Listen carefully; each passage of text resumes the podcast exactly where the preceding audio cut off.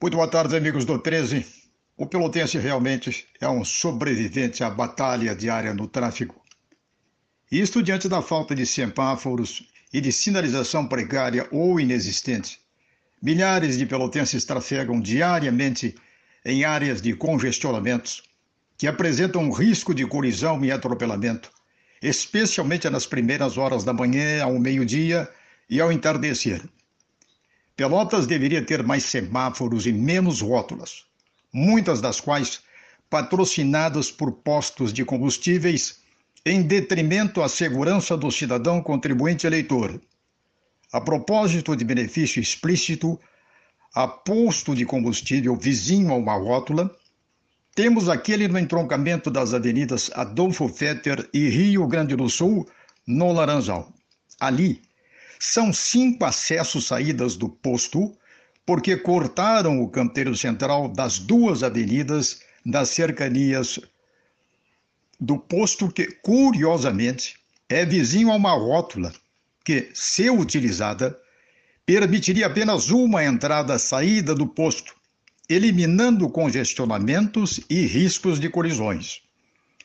Outro absurdo próximo a posto de combustível é aquele que corta o canteiro central da Avenida São Francisco de Paula, a poucos metros da Avenida Ferreira Viana, provocando diariamente congestionamentos para veículos que transitam em direção ao centro, ao shopping e Areal Laranjal. Aquilo é outro escandaloso benefício público ao setor privado, em detrimento do direito de locomoção do cidadão. Ali, o condutor de veículo que transita pela Avenida São Francisco de Paula tem dois obstáculos.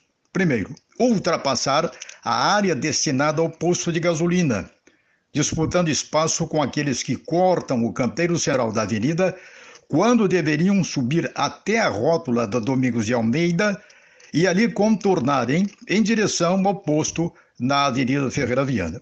Segundo, enfrentar o congestionamento da São Francisco de Paula e esperar a abertura do semáforo, que troca rápido do verde para o vermelho, prolongando logo o congestionamento.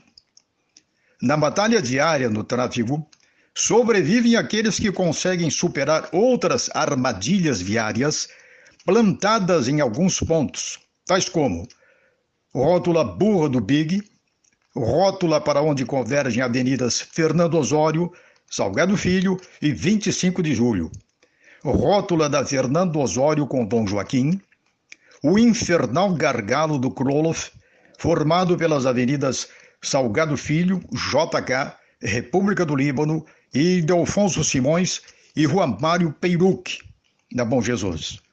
Domingos de Almeida, esquina São Francisco de Paula, Avenida Adolfo Fetter com Avenida Rio Grande do Sul e Adolfo Fetter com Rua Rafael Maza, a Rua das Traíras, no Arial. A rótula burra do Big é um capítulo à parte. Ali, a teimosia há mais de uma década impede que se faça qualquer intervenção, embora as inúmeras alternativas capazes de acabar com aquela verdadeira roleta russa sobre rodas. Entre elas, a duplicação da JK entre as avenidas Bento Gonçalves e Ferreira Viana, trecho em frente ao Big. Não é possível que se perpetue a ocupação comercial do canteiro central da avenida em detrimento da segurança do cidadão e fluidez do tráfego. Que se faça logo a ligação Ferreira Viana Barroso antes de chegar a Bento, utilizando o trecho atual paralelo ao posto de gasolina, prolongando até a Barroso depois de cortar o canteiro central da Bento. Manter as duas faixas da Ferreira Viana que chegam atualmente a Bento. Precisamos também sinalizar redutores de velocidade. A prefeitura deveria fixar placas refletivas indicando a velocidade permitida na via, além de outras a 50 metros e 10 metros distantes de semáforos, rótulas, lombadas e faixas destinadas a pedestres. Seria recomendável também a revisão nas dimensões e desenho das rótulas Algumas já tiveram, inclusive, forma e dimensões revistas, com o círculo sofrendo achatamento, ampliando a área de circulação dos veículos. É importante alertar que rótulas deveriam contar com pintura refletiva, contribuindo para reduzir abalroamentos durante o período noturno. Vamos ficar na expectativa de providências dos setores competentes da nossa prefeitura. Um saudoso e fraterno abraço aos amigos do 13 e a toda a sua equipe.